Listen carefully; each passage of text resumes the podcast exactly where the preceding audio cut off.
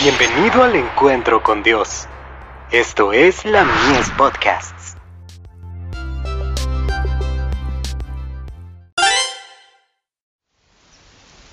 Cada día con Dios.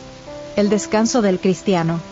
Llevad mi yugo sobre vosotros, y aprended de mí, que soy manso y humilde de corazón, y hallaréis descanso para vuestras almas. Mateo 11, verso 29. Adi tú eres para mí como mi propia hija. He desempeñado por mucho tiempo, desde que tenías seis años, el deber de una madre para ti. Te has incorporado a mi vida, eres parte de mí misma, y si estás en dificultades, si tienes necesidad de algo, si te faltan medios económicos, espero que vengas a verme como si fuera tu madre.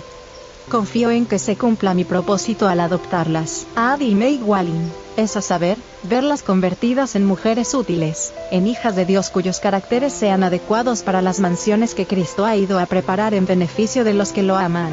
Mi gran anhelo es que ustedes hagan de esto el principal motivo de sus vidas. La formación del carácter es una obra de suma importancia. Es una tarea que no termina en esta vida, sino que continúa en la futura. Lo que hagan de sí mismas ahora por medio de los méritos y la gracia de Cristo, perdurará por las edades eternas, y me intereso mucho en que no se conformen con una norma baja. Aprended de mí, dice el gran Maestro, que soy manso y humilde de corazón, y hallaréis descanso para vuestras almas. La paz que Cristo da, nunca nos causará tristeza y dolor. Estoy deseosa de que aprendan diariamente en la escuela de Cristo. Espero mucho de ustedes. Sean sobrias y velen en oración. Examínense rigurosamente y trabajen con diligencia. Sean sinceras. Adi, trata de ser una mujer noble, una cristiana sincera. Toma en serio la verdad. Quiero que conozcas por ti misma cuán precioso es el amor del Salvador. Si Jesús, la esperanza de gloria, se forma en ti, con toda seguridad lo pondrás de manifiesto al hablar acerca de Él. Si su paz mora en tu corazón, lo expresarás mediante tus palabras y tus acciones. Sé sincera contigo misma y sé humilde. No te apresures a hablar, sé discreta. Nunca te alabes, por el contrario, piensa cada vez menos en ti, habla menos de ti misma y deposita todas tus cargas en Jesús.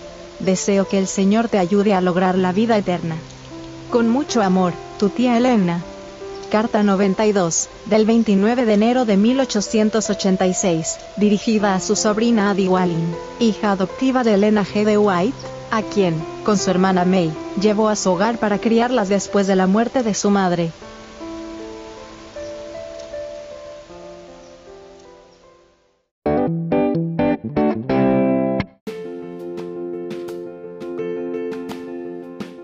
Visítanos en www.ministeriolamies.org para más contenido. Dios te bendiga.